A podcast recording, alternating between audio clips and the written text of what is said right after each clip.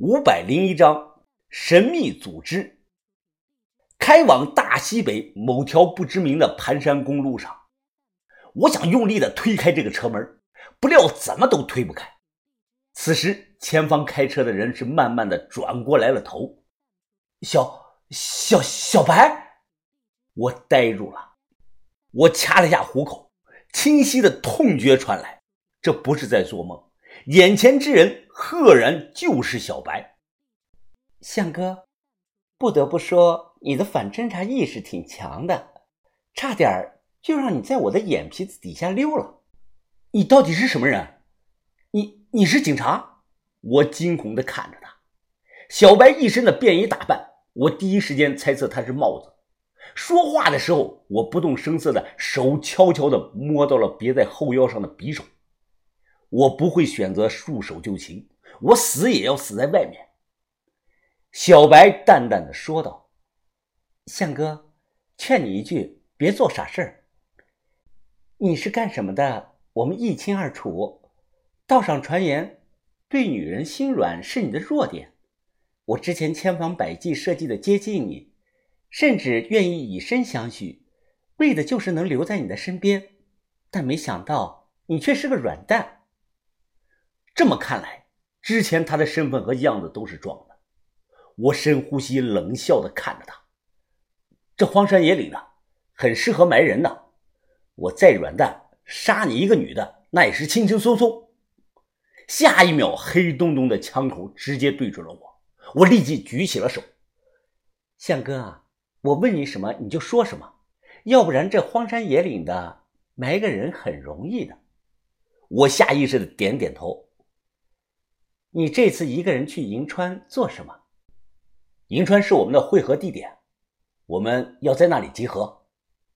小白听后，他点点头。看来你还算老实。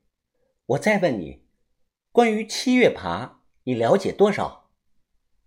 七月爬？你怎么会知道七月爬呢？哎，你先告诉我，你是不是警察？小白他摇了摇头，不是。我隶属于一个叫啄木鸟的调查组织。啄木鸟，我压根啊就没有听说过这个组织。七月爬他早死了，怎么死的？谁杀的？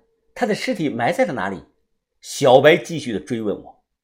我慌忙的给他讲道：前两年江湖上有伙杀人犯，为首的那个人外号叫鄂通天，鄂通天一枪崩了七月爬。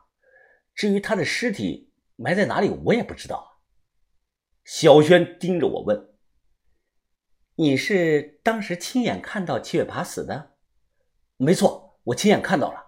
当时要不是我机灵跑了，我也得被那伙人给灭口。”“那鄂通天那伙人呢？”我摇了摇头：“啊，不清楚。他们很可能藏在木雅一带的某个山洞里。”啪！砰的一枪。小白突然开枪，一枪打碎了我脑袋后面这个挡风玻璃，差一点我就被爆头了，瞬间吓得我出了一身的冷汗。小白他吹了下枪管，面无表情的看着我。如果你说的和我知道的有出入，我可以直接先斩后奏。我对天发誓，我绝对没有说谎。我要是瞎说一个字，你现在直接把我崩了。我神情有些激动，七月爬的骨灰都扬了，鄂通天那伙人也早就在哪个犄角旮旯里化成了白骨。所谓是死无对证，我深知这一点，所以才敢这么讲。好，我信你。关于那个七月爬和他的教会，你把你知道的前因后果全告诉我，只要你实话实说，我等下就放你走。那，你不逮捕我了？小白他翻了个白眼看着我，我说了，我不是警察，逮捕你做什么呀？就算我是警察，我对你这种社会上偷鸡摸狗的小毛贼也没有兴趣。他又怒气的看着我，哼，我原本计划是想以女朋友的身份跟在你身边，然后慢慢的套话，这样做最安全，得到的消息也最真实可信。没想到你怎么都不上套，难道我就没有一点吸引力吗？我的身材不够好？我长得很丑吗？我白给你都不要啊！我顿时心想：你这个自信女，比你正脸的女的我见得多了，你连前八都排不进去。当然，我明面上不敢把心里话说出来，我就说你很漂亮，身材非常的好，吸引力非常的强。我是因为自己有女朋友了才忍住的。不管在哪种情况下，千穿万穿是马屁不穿。小白的脸色缓和了不少，他拿枪指着我，催促我快点交代。于是，我将我所知道关于七月爬和爬神教的事前前后后说给了他听，包括我对这个教会的党项族的起源、它的性质、它将来的目的等，都做了自己的阐述。当然，我刻意的隐瞒了一些。我在透露出的消息中，将我们整个团队都播出去了。从阿拉善沙漠到康定的雪山，这个故事我讲了近有一个小时。期间，小白一直盯着我，他听得十分的认真。我估计我说的很多消息啊，是他想知道的。因为不管怎么说，我和那个组织已经接触好几年了。听完后，小白似乎有了自己的判断。他深呼吸了一口，下车吧，你走吧，我能走了。他皱着眉看着我，趁我还没反悔，快走吧。我立即拿着包推门下车。出租车倒过来，小白放下这个车玻璃，探出头，风吹着他这个长发飘飘。他手扶着方向盘，笑着看着我：“向哥，往后干点正事吧。”今天你能躲过一劫，是因为运气好，碰到了妹妹我。所谓法网恢恢，你要是执迷不悟，迟早有后悔的那天的。说完，他一脚油门，直接开着出租车走了，把我一个人丢在前不着村后不着店的荒山公路上。我对着开远的出租车比了个中指，又吐了口痰。神秘组织啄木鸟，狗屁！还法网恢恢呢，我压根儿就不带怕的。我怕，我就不叫向云峰。把头平常对我的谆谆教诲十分的有用。我要是之前没忍住，真睡了他，那就等于带了个间谍在身边。到那个时候啊，我们所有人的老底肯定会摸的是一清二楚。